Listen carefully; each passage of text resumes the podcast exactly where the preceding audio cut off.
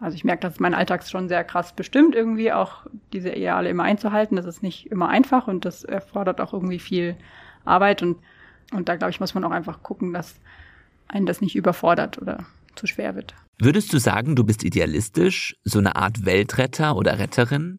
Wir wissen ja heute ziemlich genau, was gut ist für unseren Planeten und seine Lebewesen. Umweltschutz, Veganismus, faire Arbeitsbedingungen.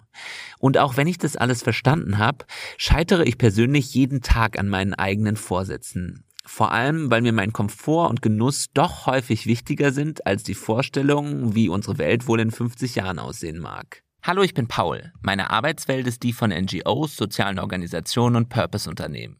Ich mag meine Arbeit und vor allem die Menschen, mit denen ich zu tun habe. Arbeit ist für mich mit vielen Chancen, aber auch oft mit hohen Erwartungen verbunden, mit Idealismus, Stress und Performance-Druck.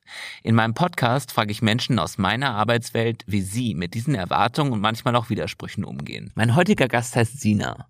Sina arbeitet beim Verein Rehab Republic, der sich für ein Leben ohne Müll und für mehr Nachhaltigkeit engagiert. Ich kenne Sina, weil wir seit einigen Monaten zusammen für Rehab arbeiten und ich finde, sie verkörpert nahezu perfekt die Vision einer wirklich nachhaltigen Lebensweise. Bei allem, was sie tut, achtet sie sehr genau auf die Umwelt und auf ihre Mitmenschen und verzichtet dabei auf so manchen Luxus. Ich bewundere ihre Einstellung und habe mich gleichzeitig gefragt, ist es nicht mega anstrengend, so konsequent zu leben? Zuletzt in einem Flugzeug saß ich wenn ich mich richtig erinnere, im Dezember 2015. Da war ich auf dem Heimweg von der Reise nach Uganda und in den Südsudan. Und das war das letzte Mal, dass ich geflogen bin. Seither ähm, habe ich mir tatsächlich auch vorgenommen, nicht mehr zu fliegen. Und das klappt überraschend gut. Wann hast du zuletzt ein Stück Avocado gegessen? Tatsächlich ist das noch nicht so lange her, weil wir vor kurzem auf dem Rehab-Camp war und irgendjemand hat Avocados eingekauft und beim Camp selber, da ich nicht frühstücke, habe ich nichts abbekommen, aber wir haben hier im Büro die Reste verputzt in der Woche darauf und da habe ich ein bisschen Guacamole, also im Endeffekt ein Stück Avocado abbekommen. Wann hast du zuletzt was bei Amazon bestellt? Boah, das kann ich dir nicht sagen, aber ich kann sagen, dass ich ähm, um Weihnachten letztes Jahr rum etwas benutzt habe, was über Amazon bestellt wurde. Meine Mama hat irgendwas bestellt, das ich dann im Endeffekt mitgenutzt habe. Ist es dann okay, wenn deine Mama das bestellt und du nutzt das mit? Also in dem Fall würde ich sagen, war es eh schon da. Es war so ein Malen nach Zahlen Bild. Da hatte ich irgendwie rund um Weihnachten an den Feiertagen Lust drauf, das auszuprobieren. Und sie hat das auf einmal aus der Schublade gezogen. Und ja, das ist eine gute Frage. Ist es okay? Hm, ich glaube, das kann man nicht so pauschal sagen. Das hängt schon stark von den Sachen ab. Aber ich würde jetzt nicht sagen, Mama, bestell mir was für mich, damit es nicht über mich läuft. Äh, aber eigentlich ist es für mich. Also das würde ich nicht machen. Warum würdest du nicht bei Amazon bestellen? Hm, weil es meiner Meinung nach viele, ja, mit vielen negativen Aspekten behaftet ist. Es ist einfach ein riesengroßer Konzern, was man immer wieder hört und liest, zum Beispiel über die Arbeitsbedingungen, finde ich nicht gut, nicht unterstützenswert. Aber generell halt auch Versandhandel, ähm, was das alles an ja, Umweltauswirkungen auch durch den Transport und so mit sich bringt. Da finde ich es doch schöner, gerade auch, äh, wenn es möglich ist, kleine lokale Unternehmen zu unterstützen und eben nicht einen großen Konzern, der das dann von Gott weiß woher schifft. Hast du mal einen Job gemacht, wo du sagen würdest, der passt nicht zu dem, woran du eigentlich glaubst? Ja, ich bin 2016 zwischen meinem Bachelor- und Masterstudium für ein Praktikum nach Köln und das war so die Zeit, da habe ich dann kein BAföG mehr bekommen und äh, ich wollte irgendwie unabhängig finanziell von meinen Eltern sein, es ja so mein Wunsch war, jetzt da eine Pause zu machen zwischen Bachelor und Master. Und ich habe da Praktikum gemacht, aber unentgeltlich. Und dann habe ich nebenbei in einem Restaurant gejobbt und das hat zwar schon auch Spaß gemacht, ähm, einfach aufgrund von den Kolleginnen und Kollegen. Aber ja, es war halt ein Gastrojob und äh, ich habe da Burritos gerollt mit Fleisch, keine Ahnung woher und so weiter und so fort. Okay, äh, letzte Frage dieser kurzen Fragerunde am Anfang. Wann hast du das letzte Mal bewusst nicht gegendert? Äh, das mache ich, glaube ich, ähm, manchmal, wenn ich mit Leuten zusammen bin, wo ich das Gefühl habe, da irritiere ich jetzt zu stark. Also ich glaube, wenn ich zum Beispiel bei meinen Großeltern zu Besuch bin, dann gender ich bewusst nicht. Äh, ich mische so ein bisschen. Also ich mache manchmal schon mit Gender Gap KollegInnen und manchmal aber auch Kolleginnen und Kollegen, wo dann die Gap leider wegfällt, aber es ist im Sprechen manchmal einfacher. Ich habe mich gefragt, ob du ein Vorbild hast. kein bewusstes Vorbild. Kann, denke da an keine Person. Nee, ich glaube nicht. Hattest du in deiner Kindheit ein Vorbild? Frage eins und Frage zwei. Wenn du nicht eine Person als Vorbild hast, hast du vielleicht was anderes zum Vorbild? Oh, du stellst ganz schön schwere Fragen. ähm, hatte ich als Kind ein Vorbild? Hm. Ich glaube, es gab halt Figuren oder so, die man irgendwie toll fand, aber ob das jetzt wirklich ein Vorbild ist. Meine Kollegin die Lena hat vorhin von Pipi, Langstr Pipi, Lang Pipi Langstrumpf erzählt, deswegen denke ich natürlich jetzt gerade an sowas, aber kann ich mich ehrlich gesagt auch nicht dran erinnern. Und wenn es keine Person ist, was könnte noch ein Vorbild sein? Ich glaube, es sind eher, also ich glaube, ich, ich tue mich schwer damit, so eine Person so zu idealisieren, sondern ich glaube, für mich sind einzelne Menschen und bestimmte Stärken, Fähigkeiten von einzelnen Personen halt vielleicht ergeben die zusammen so ein Vorbild. Was sind Eigenschaften, die dir wichtig sind im Leben? Ich finde es zum Beispiel voll schön, wenn Menschen nicht in erster Linie an sich denken, sondern gerade wenn man in einer Gruppe zusammensitzt oder so, eben ja auch so ein Gespür irgendwie für die Gruppe und andere Menschen haben und äh, deren Bedürfnisse irgendwie so mitdenken und mit berücksichtigen. Ich kann mich an einen Moment erinnern, ähm, da war ich mal auf einem, einem Seminar und da war ich total positiv überrascht von einer Umgangsweise zwischen ein paar Menschen dort, die so super äh, dankbar war, die sich auch so für kleine alltägliche Sachen, die für manche vielleicht selbstverständlich sind, äh, sehr dankbar waren. Und das fand ich auch irgendwie einen super schönen, wertschätzenden Umgang. Also ich glaube, dass so Dankbarkeit, Wertschätzung sind auch noch so, ja, Stärken oder positive Aspekte, die ich da, die mir da einfallen. Was sind das so für Werte, sage ich mal, die dir wichtig sind? Also da spielen soziale Aspekte auf jeden Fall eine große Rolle. Also eben dieses Gemeinschaftsthema, das ich gerade schon angesprochen habe. So ein gutes soziales Miteinander, eine Fürsorge, irgendwie füreinander da sein. Und gerade wenn man das so gesamtgesellschaftlich irgendwie betrachtet, dann merke ich oft, dass ich anecke, wenn, ja, wenn Menschen so sehr stark darauf bedacht sind, ja, und was für einen Vorteil hat das und das, äh, diese Handlung jetzt für mich oder so. Wenn man da vielleicht so ein bisschen ergebnisoffener reingeht. Das finde ich auch total toll, wenn man das irgendwie schafft, einfach zu geben, weil man das gerade geben will und nicht, weil da vielleicht irgendwas bei rumkommt. Ja, ich denke bei dir immer stark an Ökologie. Ähm, deshalb jetzt auch die Eingangsfragen waren sehr auf so Öko-Themen bezogen. Und ich, ich habe das Gefühl, dass du bei vielen Sachen sehr konsequent bist, dass du, also ich habe mir vorher gedacht, wir haben, glaube ich, in vielen Sachen dasselbe Wertesystem. Also ich glaube, das meiste, was du also jetzt gesagt hast, das war jetzt waren jetzt vor allem so aus Miteinander bezogen. Das würde ich auf jeden Fall teilen. Auch so die ganze ökologische Komponente. Jetzt zum Beispiel, ja, habt ihr jetzt nach Avocado gefragt oder Fleischkonsum hätte ich auch fragen können. Ähm, oder solche Sachen, die einfach eine schlechte Ökobilanz haben. Ähm, und ich glaube, ich sehe es genauso, aber ich bin nicht so konsequent wie du. Würdest du sagen, du bist ein konsequenter Mensch? Ich würde sagen, in manchen Bereichen schon, aber natürlich nicht überall. Also es gibt auch Bereiche, in denen ich äh, sehr inkonsequent bin.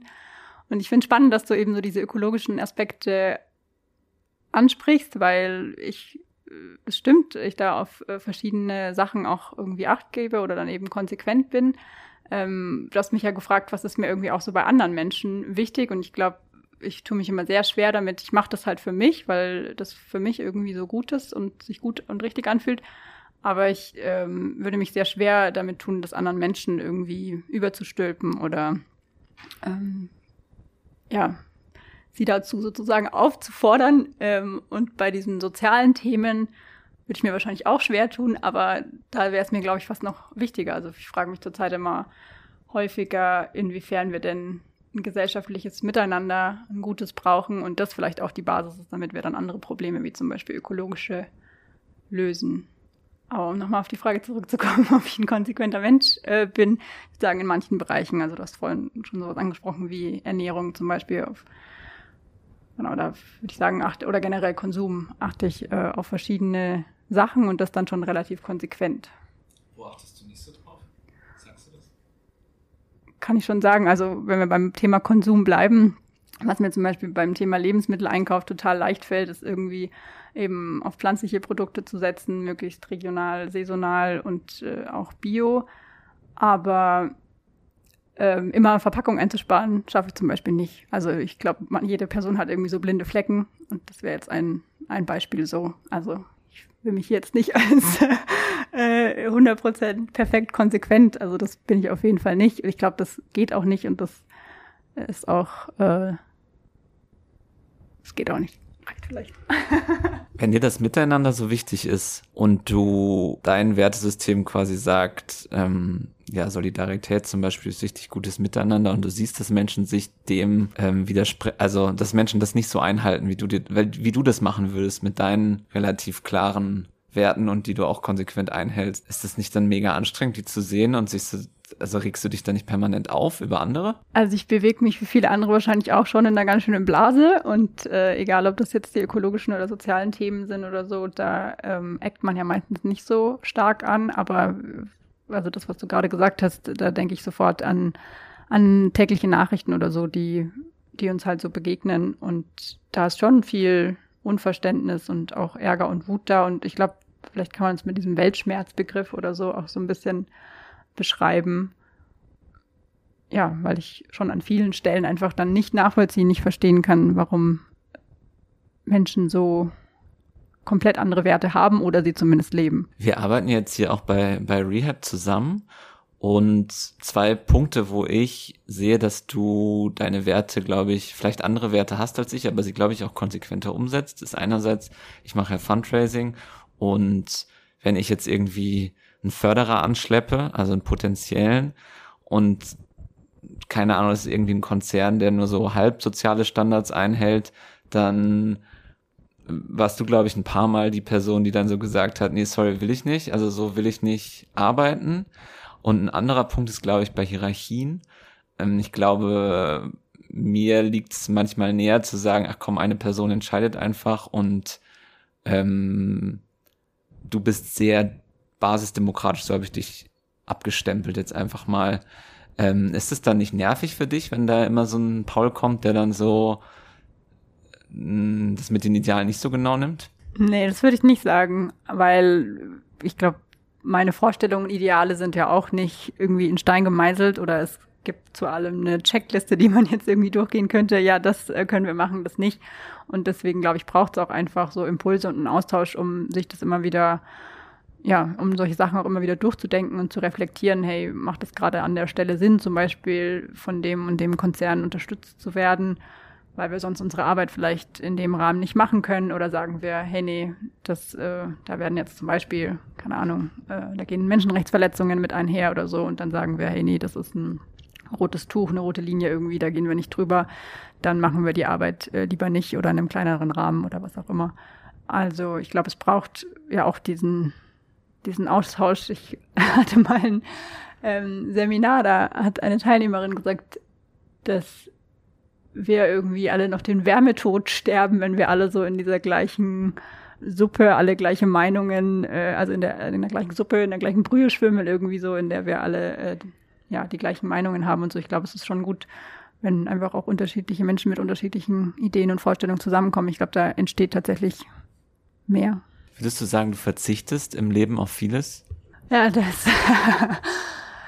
Mm, das finde ich ein super spannendes Thema rund um den Verzicht. Da merke ich auch, dass ich total ambivalente Gefühle habe, weil ich würde sagen, dieses ganze Engagement in Richtung Nachhaltigkeit, was für mich ja ein, ja, mit dem Ziel einhergeht, irgendwie eine gerechtere Welt, ein gerechteres Zusammenleben irgendwie so zu haben. Also ich glaube, für mich ist vor allem wichtig, so wenig wie möglich auf Kosten anderer zu leben.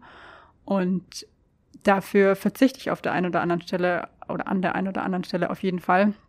Auch auf Sachen kann ich gleich noch irgendwie ein, zwei Beispiele nennen. Ich kriege immer wieder mit, dass gerade in dieser Nachhaltigkeitsblase, sag ich mal, ähm, viele Menschen dann halt auch damit werben, hey, das ist eigentlich überhaupt kein Verzicht. So, ähm, das ist total der Gewinn, wenn wir unseren Alltag zum Beispiel nachhaltiger gestalten. Und das würde ich zu einem gewissen Teil auch unterschreiben, aber ich glaube, da gibt es schon trotzdem einzelne Punkte, an denen ich persönlich kann natürlich nicht für alle sprechen, aber an denen es für mich irgendwie ein Verzicht ist. Und wenn ich da jetzt ans Beispiel Ernährung äh, denke, dann habe ich kein Problem damit, mich zu Hause pflanzlich zu ernähren, weil ich das einfach so machen kann, wie ich will. Aber und wenn ich mit Leuten aus meiner Blase zusammen esse, die das auch alle gerne machen, dann ist das auch überhaupt kein Verzicht. Wenn ich aber ähm, ja zum Beispiel komme ursprünglich vom Land so, wenn ich da mit meinen Eltern irgendwie in ein Restaurant gehe oder so und dann gibt's für mich vielleicht nur Beilagen oder so, dann wäre das jetzt in dem Fall Essen vielleicht schon ein Verzicht, wobei ich mir dann manchmal auch sage, einrede, ich bin ja hier jetzt wegen den Menschen und nicht wegen dem Essen, dann ist es vielleicht wieder kein Verzicht, aber ähm, ja, es sind einfach so einzelne Dinge im Alltag. Keine Ahnung, als ich zuletzt umgezogen bin, wollte ich halt auch in der Wohnung irgendwie Dinge, die noch nicht gefehlt haben, jetzt sich einfach bei Amazon oder sonst wo kaufen. Und das führt dann halt schon dazu, dass man mal ein paar Wochen, Monate ohne Schopfkelle lebt, weil man halt ähm, gebraucht oder wo auch immer irgendwie länger nach dem passenden Teil sucht. Und ja, ich glaube, das ist sehr unterschiedlich. Definiert man das jetzt wirklich als Verzicht oder nicht? Ähm, in dem Fall würde ich sagen, es geht auch gut mal ohne, aber es sind vielleicht so kleine Dinge, wo andere Leute drüber stolpern würden. Ich glaube, das Wichtigste ist einfach äh, auch darauf zu achten, wie geht's einem damit so, dass dieses, also ich merke, dass mein Alltag schon sehr krass bestimmt, irgendwie auch diese Ideale immer einzuhalten. Das ist nicht immer einfach und das erfordert auch irgendwie viel Arbeit. Und also meine Mama sagt zum Beispiel manchmal, du machst es dir auch schon nicht leicht oder ich könnte es mir manchmal irgendwie, ich mache es mir schwer, ich könnte es mir leichter machen. So. Und da glaube ich, muss man auch einfach gucken, dass einen das nicht überfordert oder zu schwer wird. Hast du eine Idee, wo das herkommt, dass du konsequenter bei diesen Dingen miteinander, Soziales, Ökologie bist als andere? Also deine Mama scheint ja zum Beispiel zu sagen, das hast nicht von mir. Ja, tatsächlich kann ich dir das nicht genau sagen. Das frage ich mich auch häufiger. Also ich habe irgendwann so während dem Bachelorstudium, glaube ich, einen ganz schönen Wandel hingelegt. Also wenn ich so an meine Schulzeit zurückdenke, da waren viele von diesen Themen einfach äh, noch gar nicht präsent. Und dann habe ich mich während meinem Bachelorstudium eben mit verschiedenen ja, Fragen rund um globale Gerechtigkeit äh, und so auseinandergesetzt. Und ich kann mich so als ein Wendepunkt, sag ich mal, oder ein irgendwie Meilenstein oder keine Ahnung, wie man dazu sagt, mm, erinnern, dass ich so ein Seminar hatte, da ging es um, um globale Landnutzungsänderungen und ich habe mich in dem Zuge intensiver mit äh, der Veränderung von Nahrungskonsummustern auf der ganzen Welt beschäftigt. Und das kann ich so als einen Punkt in meinem Leben irgendwie so rekonstruieren, wo ich dann angefangen habe, mich stärker mit diesen Themen auseinanderzusetzen oder sie auch auf mich zu beziehen und äh, dann auch mein Verhalten anzupassen. Aber ich glaube, es war eher so ein Stück für Stück. Ich kann tatsächlich nicht sagen, ob das jetzt irgendjemand mitgegeben hat oder ich glaube, das hat sich dann in dem Zuge einfach so entwickelt. Aber wo es herkommt, weiß ich leider nicht. Würdest du sagen, du bist ein politischer Mensch? Ja, ich mache ja nebenbei auch so ein bisschen Bildungsarbeit und da auch mit der Brille würde ich auf jeden Fall sagen, dass wir alle ähm, politisch sein sollten und das heißt auch zu einer Wahl zu gehen, aber eben nicht nur, ich muss mich nicht parteipolitisch oder so engagieren, um politisch zu sein, sondern ähm, ich kann auch mit anderen alltäglichen Dingen wie politisch sein. Und deswegen, wenn man so diesen, dieses weise, weite Verständnis nimmt, dann würde ich auf jeden Fall sagen, dass auch ich ein politischer Mensch bin. Da muss ich spontan an mein Handy denken. Da sage ich manchmal, weil ich äh, nach wie vor kein Smartphone habe, dass das auch so ein gewisses politisches Statement ist. Ähm, vielleicht kann man das als alltägliches Beispiel anbringen. Eine Freundin von mir sagt immer, also ich wähle die Grüne Partei. Das kann jetzt mal, kann ich hier mal sagen. Das ist, glaube ich, eh, habe ich sowieso irgendwo im Internet schon stehen. Ähm, und eine Freundin von mir sagt immer, ach, die Grünen, die verraten ihre Ideale. Wie siehst du das? Also erstmal möchte ich sagen, ich bin gespannt, ob du irgendwann bereust, dass du das hier gesagt hast. ähm, Boah, ich finde es richtig schwer. Also ich finde es schon spannend zu sehen, so in der Parteigeschichte auch, dass ja manche Menschen, die die Grünen damals mitgegründet haben, irgendwann gesagt haben, so hey, das geht gar nicht mehr in die Richtung, die wir uns damals vorgestellt haben und dann der Partei zum Beispiel auch den Rücken kehren. Ich finde das schon äh, auch ein spannender Prozess. Und ich, ja, ich glaube, gerade jetzt auf der Bundesebene in so einer Koalition ist es sehr schwer, an den Idealen festzuhalten. Ich würde schon sagen, ich kann deiner Freundin in vielen Dingen irgendwie zustimmen. Mir ist es an vielen Stellen auch nicht konsequent genug oder ich hätte mir mehr erhofft. Ich glaube, man muss aber auch auf die Situation gucken, ne? was kann man dann äh, in so einem politischen Alltag auch wirklich machen. Ja, ich denke mir das auch immer. Ich habe total viele Sympathien zur, zur Linkspartei, aber ich bin irgendwie da doch so gepolt, dass ich mir denke, lieber ein bisschen was umsetzen, als nur zu kritisieren. Das werfe ich dann den Linken manchmal vor. Ähm, und deshalb, also mit der aktuellen Regierungspolitik bin ich jetzt auch längst nicht immer einverstanden und ich glaube, dass wir den Klimawandel dadurch nicht ähm, bewerkstelligen so. Aber ähm, ja, lieber, lieber ein paar Kompromisse machen, als komplett gegen die Wand fahren. Ähm, was denkst du dazu? Ja, das erinnert mich tatsächlich auch an äh, die Arbeit. Du hast von äh, Rehab Republic schon angesprochen und eins unserer Motti ist ja auch einfach mal machen. Und da merke ich persönlich tatsächlich auch, dass ich manchmal so ein bisschen anecke oder mich schwer damit äh, tue, weil ich halt eben gerne irgendwie vieles durchdenke und es gern perfekt äh, in Anführungszeichen machen wollen würde und äh, das so in dem Zwiespalt oder in dem Widerspruch steht zu, komm, wir setzen jetzt mal was um. Und ich glaube, es braucht irgendwie beides, weil wenn wir die ganze Zeit nur reden, denken, anstatt zu machen, kommen wir nicht voran. Wenn wir einfach planlos Sachen machen, ähm, dann führt uns das vielleicht auch nicht zum Ziel. Also vielleicht ist es die Mischung, die es ausmacht. Ein krasses Beispiel gerade, wo mir mein Idealismus und meine Inkonsequenz auch wieder vor Augen geführt wird, ist die Situation in der Ukraine und dass ich eigentlich so gedacht habe, ich bin in einer mega sicheren Welt, jedenfalls hier in Deutschland aufgewachsen, mit dem Gefühl einer sicheren Welt, in der es keine Waffen braucht und äh, das eigentlich habe ich auch jahrzehntelang eigentlich so gesagt, nee, ich will das nicht und jetzt sehe ich, boah, da ist ein Krieg und ich bin dafür und dann, beziehungsweise damit einverstanden, dass da gerade Waffen hingeliefert werden. Ist aber eigentlich auch inkonsequent, wenn ich so meine Werte da eigentlich mir angucke.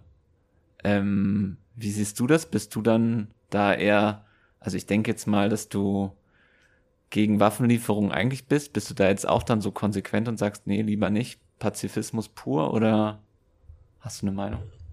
Äh, ich glaube, da geht es mir wie vielen anderen pazifistischen Menschen auch, dass es gerade einfach total schwer ist, da eine, eine klare Linie zu ziehen. Und ich glaube, auch da ist es wieder wichtig, sagen, ne, du kannst nicht eine, einen Wert, eine Entscheidung für alles haben, sondern musst halt auch von Situation zu Situation irgendwie gucken.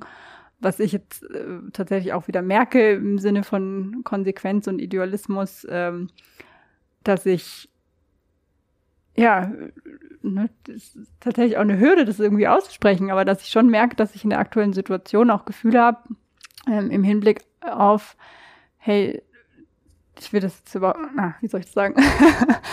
ähm, das ist super schlimm, was da gerade passiert und deswegen auch super wichtig, dass da unterstützt wird und dass ähm, darüber auch berichtet wird und gleichzeitig merke ich oft, dass ich so anecke oder so Gedanken habe wie, was ist denn mit anderen kriegerischen Konflikten? Warum gehen die irgendwie gerade unter oder nicht nur gerade, sondern eigentlich alltäglich, ne? Warum, ja, das ist jetzt nur ein Beispiel, aber ist ja bei vielen Sachen so, ähm, wie unsere Medien oder aber auch wir einfach einen Fokus auf bestimmte Regionen, Themen und so weiter haben und gleichzeitig wieder so blinde Flecken und da spüre ich dann irgendwie auch schon wieder so eine Ungerechtigkeit, auch wenn sie mich selbst nicht betrifft.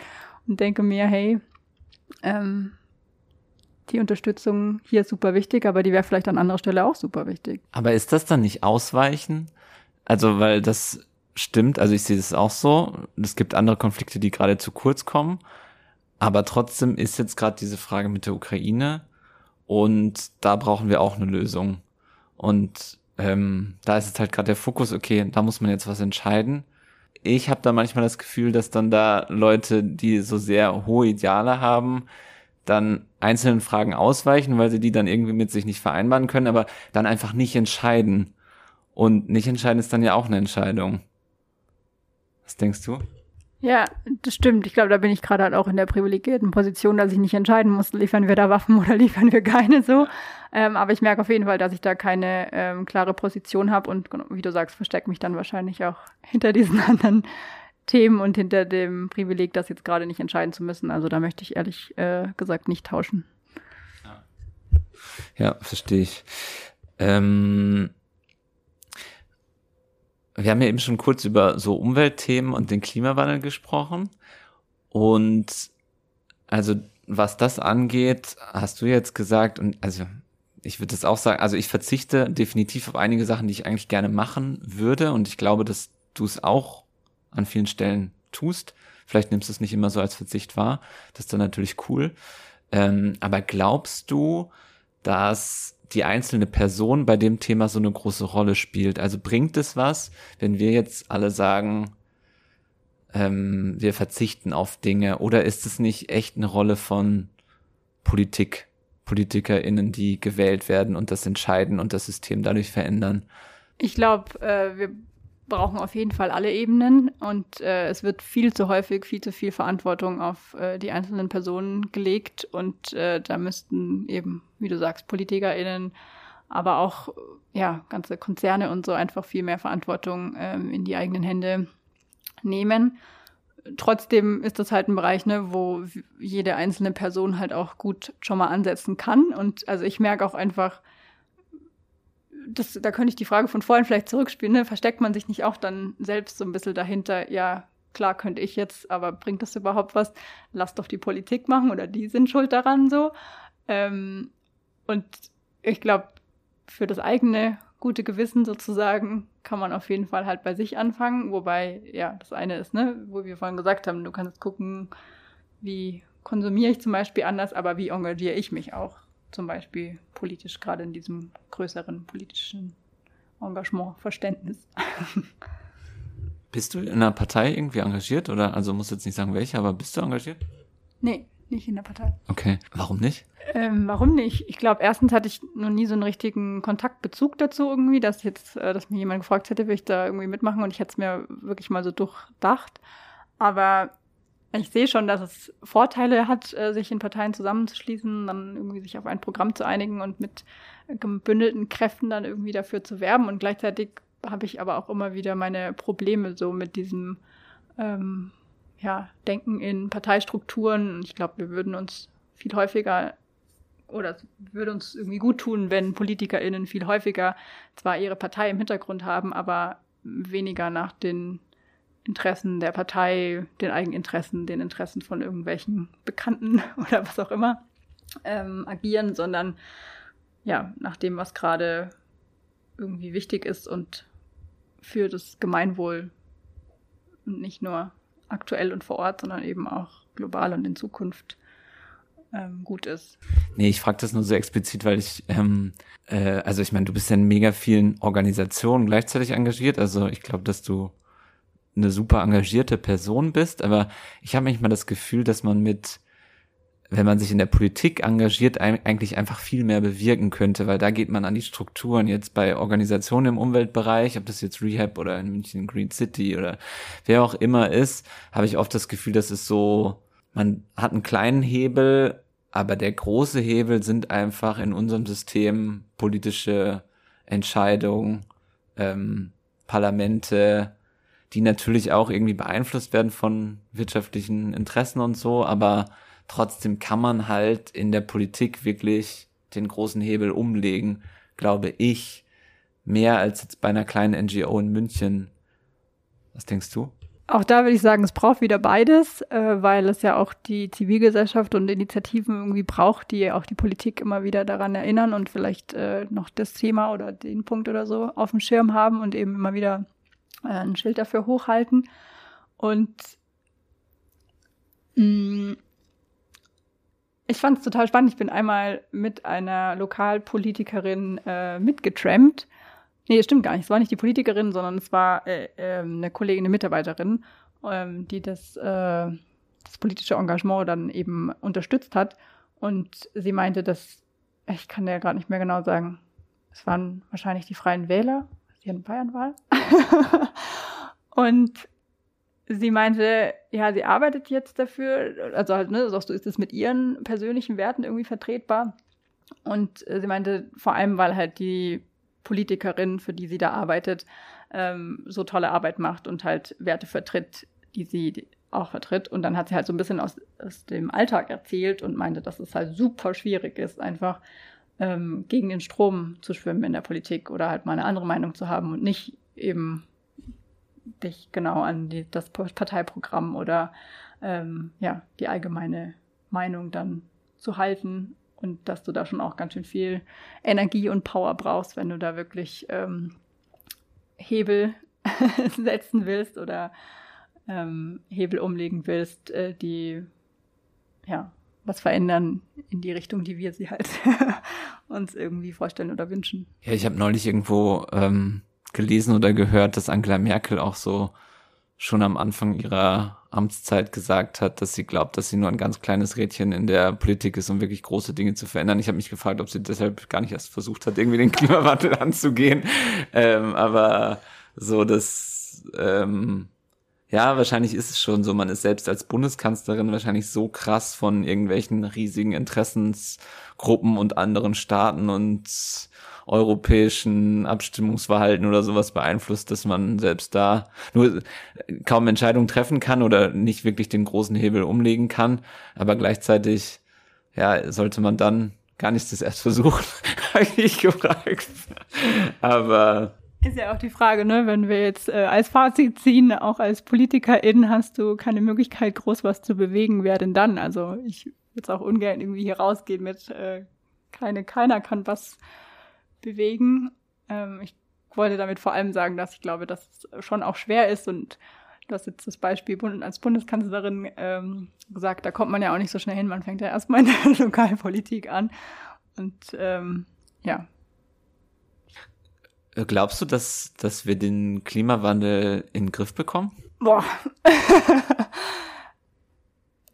ich glaube, dass ich schon ein sehr hoffnungsvoller Mensch bin, sonst würde ich das wahrscheinlich ähm, nicht alles machen.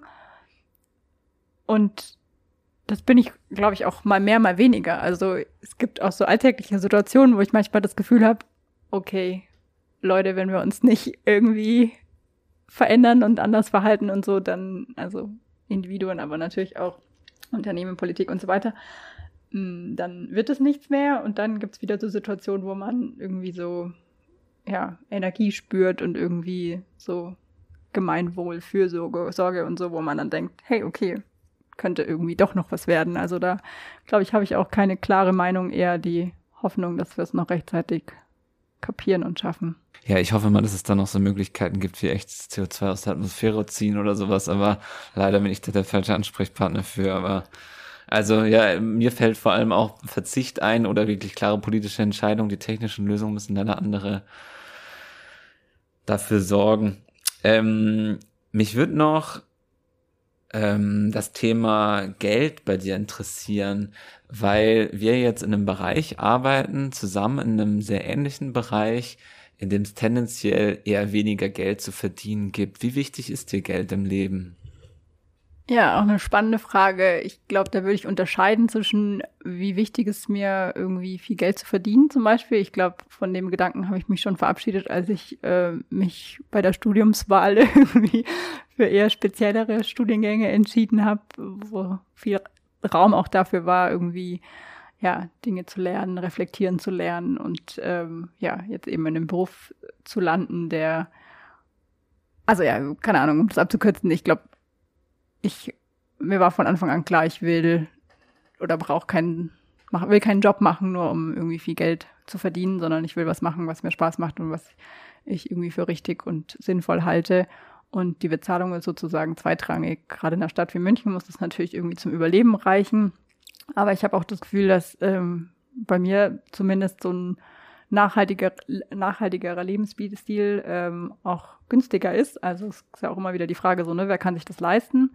Und ähm, da müssen wir auf jeden Fall auch äh, Gruppen mitdenken, die sich das dann vielleicht nicht leisten können und überlegen, wie wir das machen können. Aber ähm, ja, ich bin in der privilegierten Situation, dass mir jetzt irgendwie die, das Geld, das ich hier in der Teilzeitanstellung bekomme, halt fürs Überleben voll gut reicht. Und äh, deswegen würde ich sagen, da spielt das Geld nicht so eine große Rolle. Also da brauche ich jetzt dann eben nicht den doppelten Stundenlohn oder strebt das irgendwie an. Und äh, dann ist aber schon sowas in, also diese andere Schiene sozusagen, die ich vorhin angesprochen habe, ist dann noch so ein bisschen, wie es in Zukunft, also irgendwie so eine Sicherheit für die Zukunft zu haben, da finde ich es voll spannend. Ich glaube, da nehme ich mir immer vor, da müsstest du dich mal noch mit beschäftigen. Schiebe ich so ein bisschen vor mir her, aber das ist dann schon was, wo Geld wieder eher eine Rolle spielt, glaube ich, so eine Absicherung für die Zukunft sozusagen. Jetzt nicht irgendwie, ja, auf zu großem Fuß ist es ja nicht, aber halt, ähm, ja, zu wenig zurücklegen zu können, sozusagen, um dann auch ähm, im Alter zum Beispiel noch überleben zu können. Ja, wichtiges Thema habe ich, glaube ich, auch schon mehrfach im Podcast drüber gesprochen. All das, was ist, wo ich, glaube ich, so eine, auch so eine kleine Panik immer habe, dass das mit der Selbstständigkeit am Ende nicht reicht, aber ich glaube, dadurch eher zu viel zurücklege vielleicht, weil ich das schon sehr auf dem Schirm habe. Ich höre da immer meine Eltern im Hintergrund, die sagen, Junge, leg genug Geld zurück. Ähm, aber man sollte halt auch das Leben im Moment genießen. Äh, du hast jetzt gesagt, Geld ist dir nicht so entscheidend wichtig. Ähm, was würdest du dann sagen, ist bei der Arbeit, was sind so Elemente, die dir für eine gute Arbeit wichtig sind? Also da würde ich sagen, ist äh, Spaß bei der Arbeit und äh, nette, coole KollegInnen, mit denen es eben Spaß macht, gemeinsam zu arbeiten, total wichtig, weil man dann auch mal leichter drüber hinwegsehen kann, wenn das ein oder andere Arbeitspaket halt äh, gerade nicht so viel Spaß macht oder ähm, nicht so gut läuft, man auch irgendwie einen Rückschlag äh, erleidet im Projekt oder so irgendwie. Ähm, ja, doch keine Finanzierung bekommt oder das Ziel, das man sich gesteckt hat, doch nicht erreichen konnte und so ich glaube, was noch super wichtig ist und wo wir auch noch irgendwie dran sind, das noch besser zu machen, ist, äh, ja, realistischere Ziele zu stecken, um einfach, ja, auch das, was man sich vornimmt, dann auch schaffen zu können und auch so Erfolgserlebnisse zu haben. Ich glaube, die sind auch super wichtig für ein, eine gute Arbeit. Und das, da spielt ja dann auch noch mit einher, so ne, realistische Ziele stecken, die wir auch erfüllen können und mit denen wir uns irgendwie auch nicht überfordern. Ich habe das Gefühl, dass das in ja, vielen NGOs irgendwie der Fall ist, dass immer alles sehr knapp äh, gestrickt ist und dadurch ja auch einfach viele Menschen an ihre Kapazitätsgrenzen kommen und das kann eigentlich nicht sein. Das passt nicht zu dem, für was wir stehen und für was wir arbeiten und ähm, ja, so glaube ich, schaffen wir das auch langfristig nicht, was zu verändern, wenn wir alle an unseren Kapazitätsgrenzen knabbern so. Okay, ich wollte noch mal nachfragen realistische Ziele setzen klingt jetzt irgendwie in so einem, wie in so einem Projektmanagement-Handbuch. Was hast du ein Beispiel dafür, für sowas, wo es ein realistisches Ziel war oder wo es kein realistisches Ziel war und was dich dann genervt hat wo, und wo du sagen würdest, äh, so will ich halt nicht arbeiten? Also ich erlebe es oft, dass wir uns halt sehr viel vornehmen, auch weil eben viele inspirierende Menschen irgendwie zusammenkommen und es entstehen dann total viele Ideen und ah ja, das können wir noch machen und das können wir noch machen. Und dann haben wir auch irgendwie so ein, ähm, ja, eine Vision irgendwie für die Zukunft, wo wir hinwollen, auch irgendwie einen hohen Anspruch. Und das, äh, glaube ich, multipliziert sich irgendwie so gegenseitig. Deswegen ähm, würde ich dafür plädieren oder wir versuchen immer wieder eben das Ganze einzugrenzen, also klarer zu sagen, zum Beispiel, hey, wir machen dieses Jahr jetzt nicht XY-Veranstaltungen, sondern wir machen wirklich nur die fünf oder zehn oder was auch immer, die wir halt machen können. Oder wir machen ein Projekt weniger. Also ich bin gerade irgendwie auch viel da äh, am darüber nachdenken, ob es nicht sinnvoller ist, weniger Sachen zu machen. Auch jetzt, äh, egal ob es jetzt in einer Initiative ist oder zum Beispiel auf Münchner Ebene oder so, eben, dass nicht alle so ihr eigenes Süppchen kochen, sondern dass wir uns die Kräfte einfach mehr bündeln und gemeinsam an Sachen arbeiten. Weil ich glaube, dass den einzelnen Leuten irgendwie gut tun würde, dass es vielleicht auch mehr Spaß macht und dann im Endeffekt vielleicht auch mehr bei rumkommt. Ich habe eben in Bezug auf äh, Arbeit schon mal das Thema Hierarchien angesprochen. Ich meine, ich bin ein großer Demokratie-Fan, würde ich jetzt mal sagen. Und äh, wenn man das, das ist ja eigentlich Demokratie auf die Arbeitsebene äh, verlegt, wäre dann ja auch jeder trifft seine eigenen Entscheidungen und ähm, es gibt jetzt keine keine Hierarchie, aber also ich persönlich bin, glaube ich, schon in der Arbeitswelt ein Fan von gewissen Hierarchien. Ähm, findest du, dass es die braucht bei der Arbeit oder nicht? Mm, braucht es die oder braucht sie nicht? Ich glaube schon, dass die an der einen oder anderen Stelle auch hilfreich sind. Ne? Man kann dann auch so ein bisschen Verantwortung mal abgeben, kann sich irgendwie nochmal absichern, äh, bei einer Entscheidung irgendwie Unterstützung holen oder so. Aber was mir immer am wichtigsten ist, ist, dass Entscheidungen von den Leuten getroffen werden, die sie im Endeffekt auch betreffen. Also praktisches Beispiel so, es wird irgendwo ein Antrag gestellt ähm, und das ist jetzt nicht für ein spezielles Projekt, also nicht Projektleiterin XY stellt einen Antrag für ihr Projekt und dann ist klar, wenn das äh, durchgeht, dann macht sie das auch, sondern wenn es eher was, eine neue Idee oder so ist. Und ähm, mal angenommen, der Projektantrag geht dann durch und es ist noch nicht klar, wer, wer das macht, dann müssen sich ja die Leute, die da sind, irgendwie auch drum kümmern, zum Beispiel um eine Ausschreibung, dann da die Stelle zu besetzen und die Person einzuarbeiten und so. Also das ist dann irgendwie so die Gemeinschaft, die ähm, das tragen muss. Und dann finde ich es auch wichtig, dass die Gemeinschaft hinter dieser Entscheidung steht, zum Beispiel diesen Antrag zu stellen, weil sie es sozusagen im Zweifel ausbaden müssen, in Anführungszeichen. Und dann ähm, glaube ich, dass das total wichtig ist, damit es äh, eine gute At Arbeitsatmosphäre gibt und damit alle irgendwie zufrieden sind. Ich kann nur noch eine Sache teilen, die mich halt irgendwie auch öfter umtreibt, ist ähm, ausgelöst auch ein bisschen durch, ähm, ich glaube, Greta hat das irgendwann mal gesagt, so, ne, dass sie irgendwie in einer ihrer Reden oder so, dass äh, sie halt sozusagen das Wissen darüber hat, äh, dass die gerade westliche, der westliche Lebensstil halt nicht äh, tragbar und übertragbar ist. Und ähm, dass sie jetzt mit diesem Wissen halt nicht anders kann, als auch anders zu handeln so. Also vielleicht nochmal auch zu dieser Frage, wo kommt die Konsequenz oder so her? Ich merke einfach auch, dass ich meine Schwierigkeiten habe. Ich kann das nicht einfach verdrängen. So irgendwie ist es, ist es da, ist es präsent. Ich habe dieses Wissen und jetzt irgendwie gegen dieses Wissen und gegen die Werte, die ich habe, irgendwie so zu handeln, würde mir sehr schwer fallen. Und das, ähm, glaube ich, finde ich ist auch nochmal ein, ein spannender Punkt. So, ja, wie ist es zum Beispiel bei dir im Alltag, äh, wenn du sagst, da bin ich jetzt mal inkonsequent? Machst du das jetzt dann bewusst und dann ist es auch gut so und dann da auch nicht groß drüber nachdenken? Oder ist es dann in dem Moment gar nicht so präsent, man denkt dann gar nicht so darüber nach? Weil jetzt, keine Ahnung, irgendeiner alltäglichen Entscheidung so? Ja, ist auch schwierig. Ähm, ich glaube, also was den, was, ja, ich, also bei mir ist das schnell dieses Thema Ökologie und vielleicht sowas wie Kapitalismus bei großen Konzernen bestellen oder sowas. Das sind so die zwei Sachen, an die ich dann immer schnell denke. Und bei Ökothemen habe ich das Gefühl, ich kann, äh, ich kann meinen Ansprüchen da eh nicht genügen. Also ich glaube, ich kann einfach nicht so, ich werde immer irgendwie einen gewissen Fußabdruck hinterlassen selbst wenn ich mich total, ich kann ihn total minimieren, aber so absolut bei Null halten kann ich ihn eh nicht. Und ich glaube, das macht es mir ein bisschen leichter, dann manchmal zu sagen, ach komm, es ist eh nicht ganz möglich. Dann gönn dir, aber genieß es. Jetzt zum Beispiel beim Fliegen ist es bei mir so, hin und wieder mache ich es halt. Ähm, durch Corona war es jetzt leicht, es nicht zu tun. Und es ist eine Veränderung, aber es passiert halt einfach. Und dann sage ich mir aber eher, dann genieße es zumindest richtig. Das ist so mein Kompromiss dabei. Und, aber ich nehme es schon, ja, die Beispiele, die ich dir jetzt nennen kann, da nehme ich es dann halt wahr und da tut es mir dann auch ein bisschen weh, aber ich mach's halt.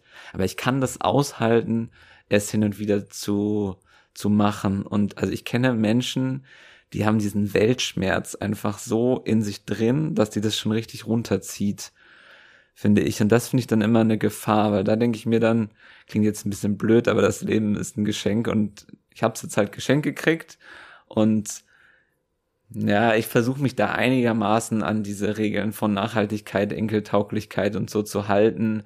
Aber trotzdem ist das Leben dafür auch einfach da, es zu genießen. Und wenn es manchmal ein bisschen über die Stränge schlägt sozusagen, dann kann ich das irgendwie aushalten. Aber ich kenne halt Menschen, die können das nicht.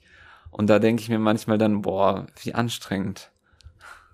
Ja, ich glaube, da kann ich mich mit der einen oder anderen Sache tatsächlich auch identifizieren. Also ich habe gerade dran gedacht, ich glaube, wenn ich mir jetzt einen Flug buchen würde, ich weiß nicht, ob ich den Urlaub dann zum Beispiel, also wenn das jetzt eine Reise ist, ne, halt wirklich so genießen könnte oder ob ich das dann nicht auch die ganze Zeit präsent hätte, so irgendwie eine Art schlechtes Gewissen oder was auch immer das dann ist.